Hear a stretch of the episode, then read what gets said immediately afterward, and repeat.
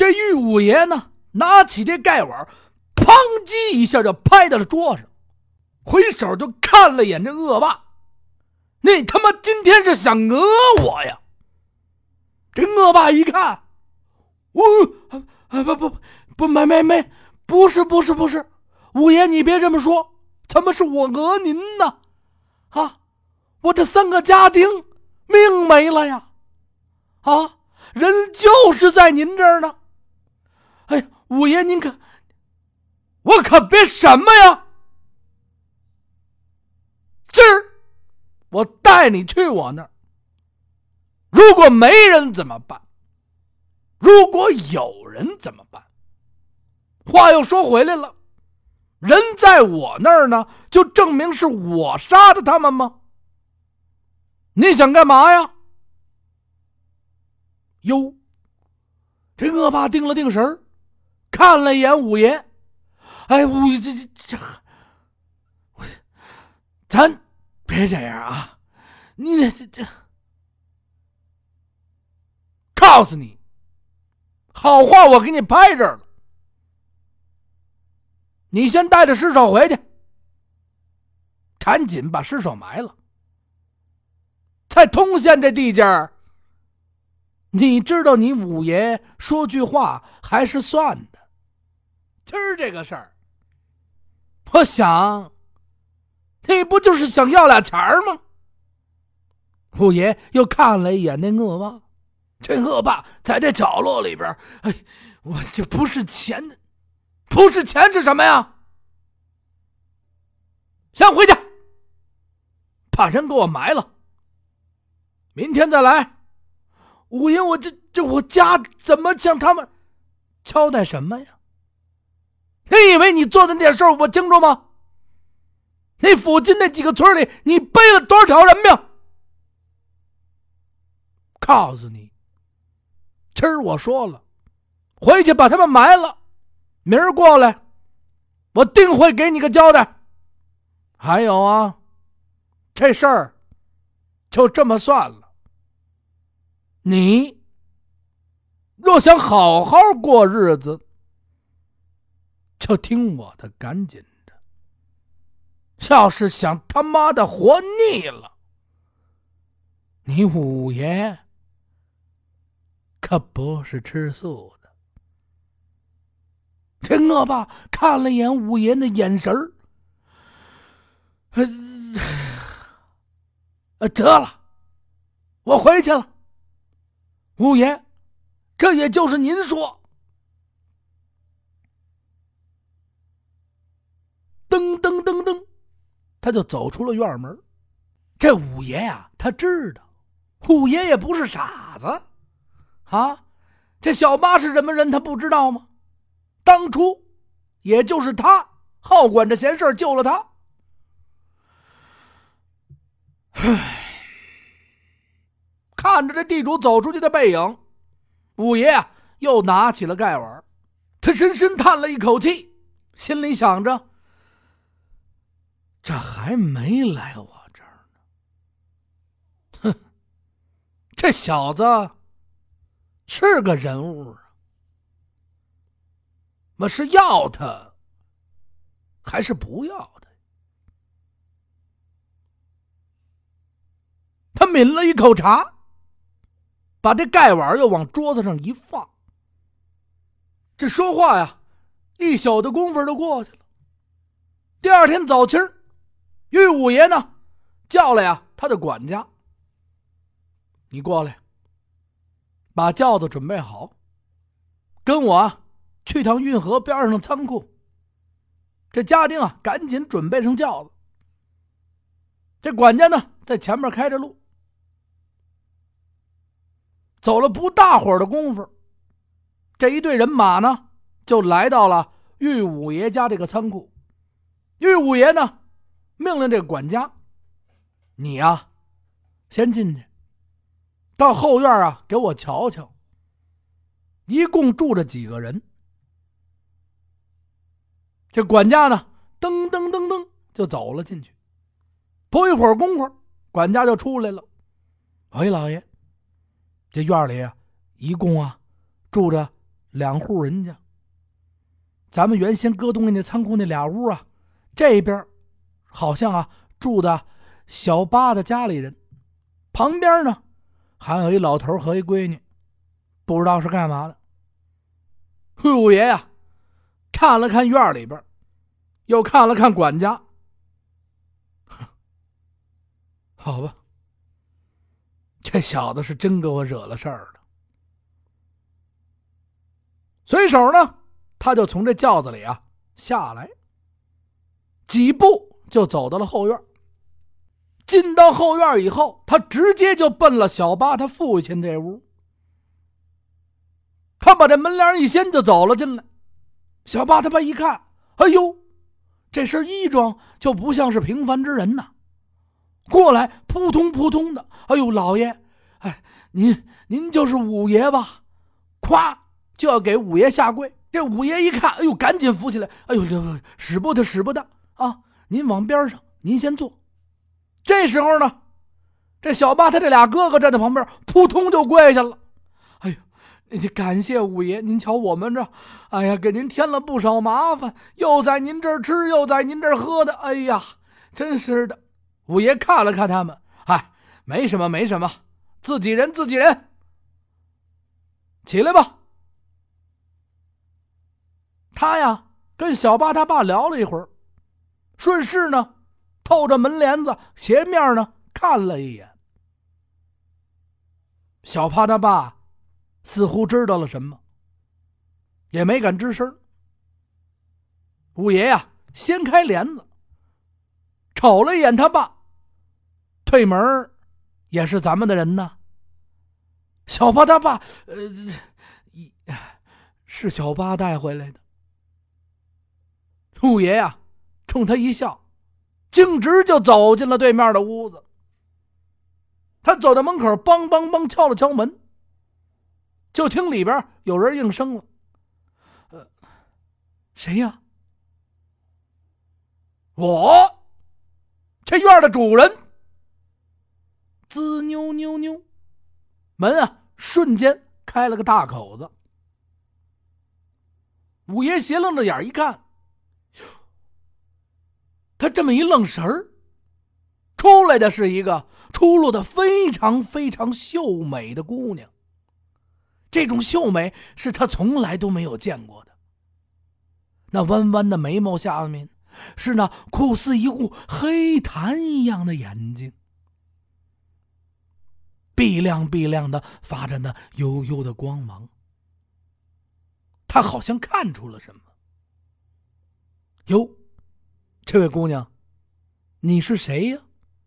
怎么住在我们家呀？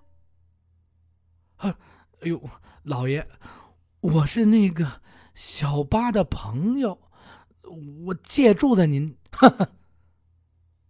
您是小八的朋友啊？小八呢？他说他去帮您干活了。哈哈，他可闯了大祸了，你知道吗？这小伙子一听，腾腾腾往后退了几步。就在与此同时，小伙子的父亲从里边一掀门帘就走了出来。这小伙子他爸还没等五爷发问，啊，扑通一下就跪倒了地上：“老爷救命啊！老爷冤枉啊！老爷冤枉！”这五爷定了定神儿，老爷不冤枉，老爷不冤枉。他看了一眼小伙子他爸爸，哎呦！他倒吸了一口气，怎么了？好，这小伙子他爸爸满脸都是伤，青一块紫一块的，有这后脖梗子上面还有被鞭抽开的口子。这玉五爷一看，嘿，他似乎是明白了什么，哎，他命令家丁，哎，先给他扶起来，扶起来，扶起来，扶起来，扶起来。旁边俩家丁把老爷子架起来。走吧，进屋里说去。这五爷呀，跟小伙子还有他爸爸走进屋里，他让那家丁啊，你们先出去。家丁退出去了。小伙子他爸爸扑通又给跪下了。这五爷说：“哎呀，这你怎么能不能不？啊，五五爷，你你你让我把这事儿给说了吧，不然我这心里边实在是太难受了，真是冤枉。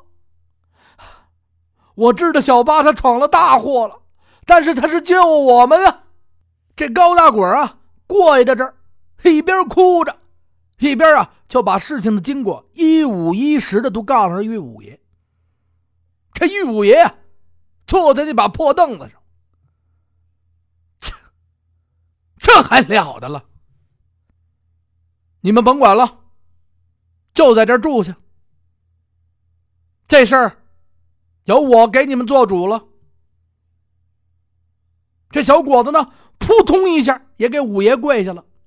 五爷，这小八真是好人，他不但救了我爸，他还救了我。我就求求您了，他给您闯祸也是因为我们，您就放他一条生路吧。有什么事情，我愿意顶。五爷又看了一眼小伙子，你顶。拿什么顶啊？随手，五爷站起来，就往外走。他看了一眼大高大果又看了一眼小果子，转身跟他们说了一声：“你们先在这住着。小八本来今天就应该回来了，但是京城那边有点事儿，他可能还得在那边多住几日。不过有我在。”你们放心吧。啪，就走出了这屋。回手呢，又跟他这管家说：“后面这两户人家，可我好好的伺候着，去给他们置办几身衣服，还有，别让他们饿着了。”这玉五爷随手又看了一眼他这管家，过来。这管家紧跟着玉五爷啊。就走出这院门，刚一出门，五爷呀，小声的趴在这管家的耳边这屋这闺女，可给我看好了。她要是有个好胆儿，我可拿你试问。还有，这几个老爷子给我伺候好了，别让他们饿着。说完，这五爷提起身就上了轿子。咱们画风。再转到哪儿啊？再转到京城，这小八再要用力拿起这刀，再去抹这月牙刀脖子的时候，扑通就昏倒过去了。与此同时呢，这家丁们埋伏的人呼呼呼也全都赶到了，把这几个人呢就全给围了下来，带回了京城，把这月牙刀他们押到了地牢以后，这几个家丁啊，赶紧就去找啊。提督大人把这事情一五一十、一五一十一说，嘿，这提督大人高兴坏了，这可报了仇了。他又问了一下：“哎呦，小八没事没事，已经送到了医院，您放心。”哎，过去啊，已经给医了。这提督大人高着兴，骑着马就去了地牢，看了一眼这月牙刀，嚯，已经都不省人事了。一条腿也砍断了，就连着点肉星子。这袁牙刀抬头一看，哎，得了，他这条命啊，肯定也是交代了。提督大人进来，看着他，哼，咱们又见面了。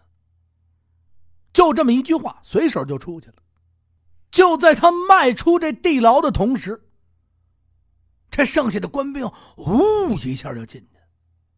就听在这地牢里边，啊呵，你就甭听了，什么声音都有啊。不一会儿的功夫，安静。这几个人啊，就给交代了，随手拉出去，城外边烂坟岗子一扔。提督大人的仇算报了。这玉五爷呢，回到了家里，坐在这椅子上啊，叹了两口气。就想想，罢了。到了第二天，这一宿啊，一会儿的功夫就过去了。第二天早上起来，这恶霸呀，准时就来到了五爷他家门口。这家丁一看，哎呦，来了，噔噔噔噔，就跑进院里去了。不一会儿功夫出来了，说得了，您跟我们走吧。到了中堂，往屋里一让，这恶霸在这一坐，看了看四周，呵，这家好东西真多呀！哈，有钱，看着比我有钱的，可不是吗？就在啊，他看的同时，哼，来了！哎呦，五爷，哎呦，我来了！哼，怎么着啊？今儿你过来，咱们就把昨天你来的那事儿了了吧。这土匪一看，哎，这五爷，我这，哎呀，你甭说了，哎呀，我这三个家丁，家里边连老带小的，一一千多人，哎呦，昨天晚上到我那儿哭的不行啊，哎呀，告诉你。别跟我来这个！你身上背着多少人命？你以为我不知道吗？我要让你今儿个死，你觉得你能出得往我这院子吗？好，这地主一听，哎呦我去，哎，瞧您这说的，哎呀，那您看您这这，还有那小闺女。他爸早就许许给我了，您这 不这不说这这人命的事能拿钱了？你说，哼，谁给你了，回家再找一个去。差事你甭惦记了。这小伙子早就是人家，哼，说说吧，要多少银子？好，这地主一看。得了，今儿这事儿啊，恐怕就这么着了。搓着手，我去，多少银子？您说，哈，他们一千多人在家里人，天天在我那儿顾着吃饭。哼，这么着吧，一人啊，我给你一百两银子，你呀，赶紧给我走人。三百两银子，这 这这家里人也饶不了我呀。二百两，哎呦，老爷，您这这这这，您这不开玩笑的吗？一百两，哎呀，老爷，你这，告诉你了，就三百两，拿着走人。好，陈鹤爸一看，他见着对手了，可不是吗？这玉五爷在通州。啊，那真不是胡说的，真是要风得风，要雨得雨之人呢。陈恶霸呀，低了低头，哎，得了，五爷，三百就三百吧。搓着手心拿上这三百两银子，腾腾腾就走了。这五爷知道，就是要俩钱那年头啊，兵荒马乱的，死一两个人。不是说没有什么事情，你有钱，尤其就在通州这块地界，这点事情还好处理。他是看上的什么呀？你想小八呀，这身手不能说特别了的，最起码啊，非常的忠义。让他干事儿，这几件事过完了以后，哎，干的不错。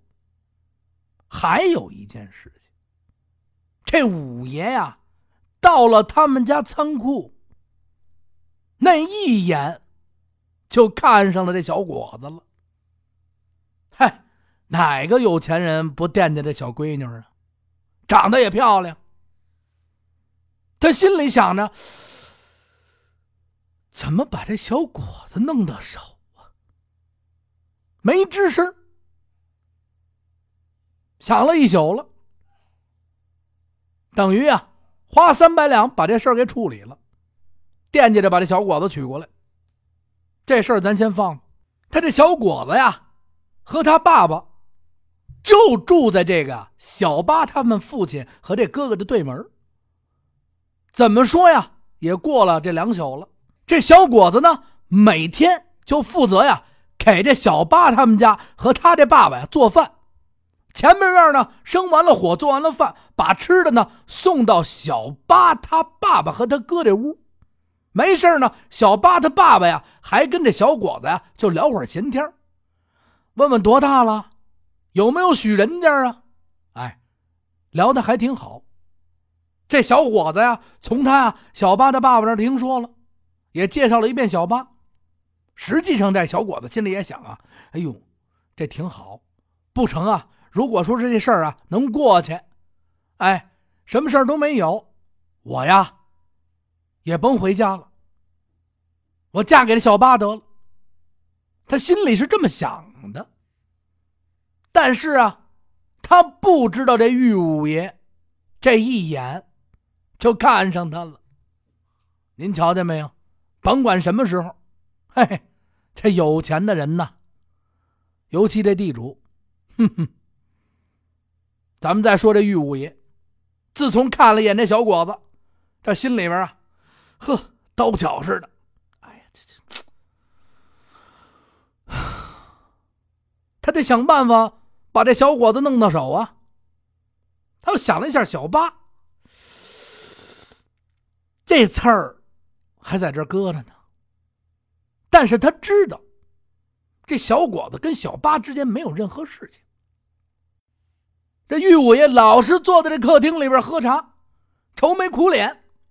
这管家也不是说看不出来，这管家天天跟着老爷呀，噔噔噔就跑进来了。五爷，是不是有事儿？那 地主不是给打发走了吗？其实这管家呀，当时也看见呀，这玉五爷呀，看着小伙子的眼神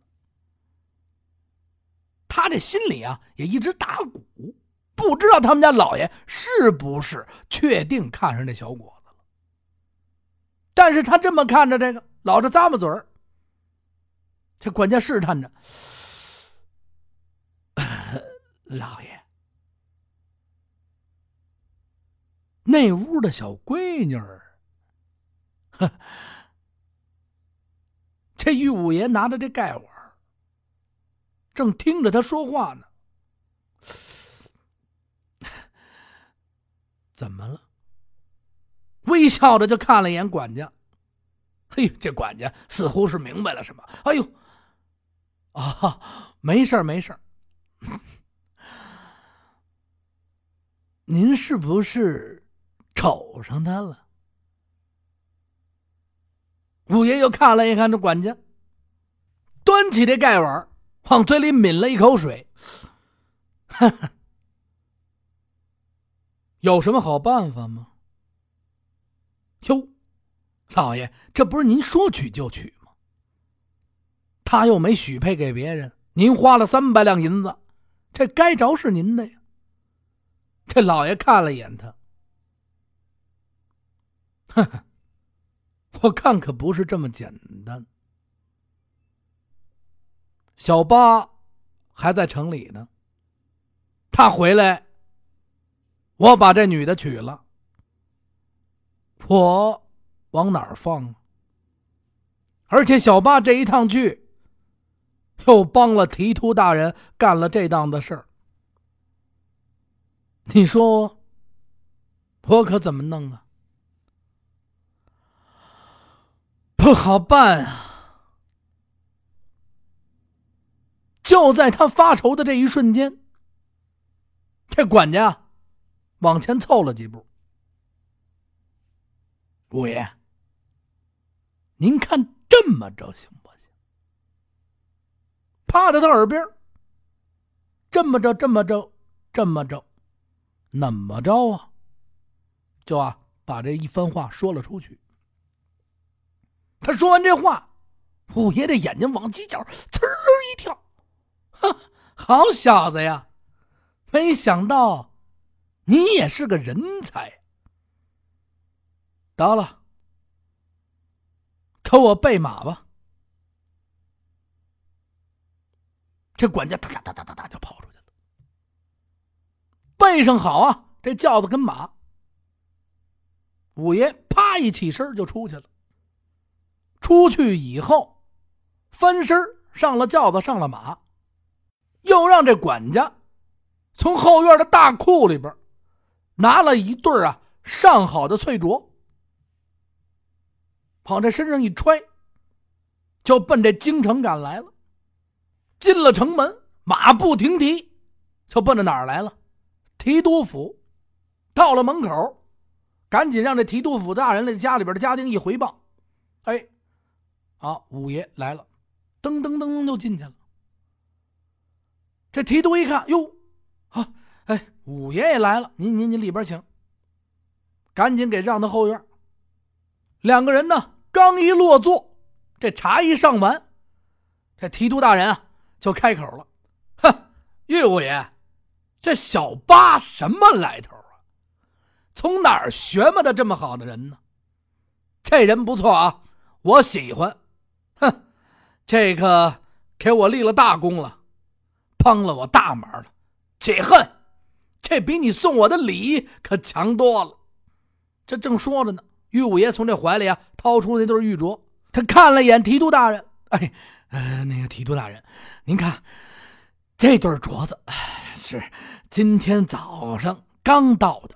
啊这是我特意赶过来给给您送过来，这这比啊他们带过那还要好。您看看这对两对您都收下。这提督大人一看，哎，不用不用，这这这这是干嘛呀？我这跟你说小八呢。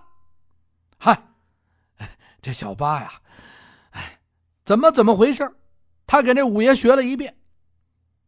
顺势呢，他就坐下了，拿起这茶喝了一口，聊了一会儿，五爷呀。又看了一眼啊，提督大人。这提督大人看了一眼他，这五爷啊，慢慢的往前面错了一下身子。提督大人，那个事儿完了吗？我这次来也是为了那事儿。这提督大人看了一眼五爷。这眉角微微的向上立了一下，这眉头啊瞬间就皱了起来。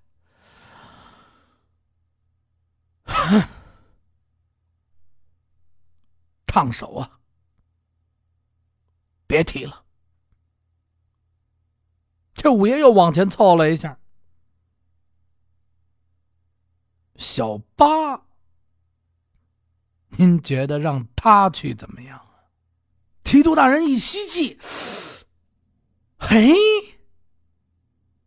他行吗？五爷呀，回头啊笑了一下，呵呵，我瞅他行。顺势，提督大人就站起来，走到了这五爷跟前儿这要是被人知道了，你我的命可就都没了。他这张嘴。咱们下回再说。还是那句话，感谢所有的朋友关注我们康小八，关注我们什刹海传奇，关注我们一部又一部的特别好的有声小说。我也希望大家呢，呃，多提宝贵意见。然后谢谢大家，谢谢大家，真心的谢谢大家，再见。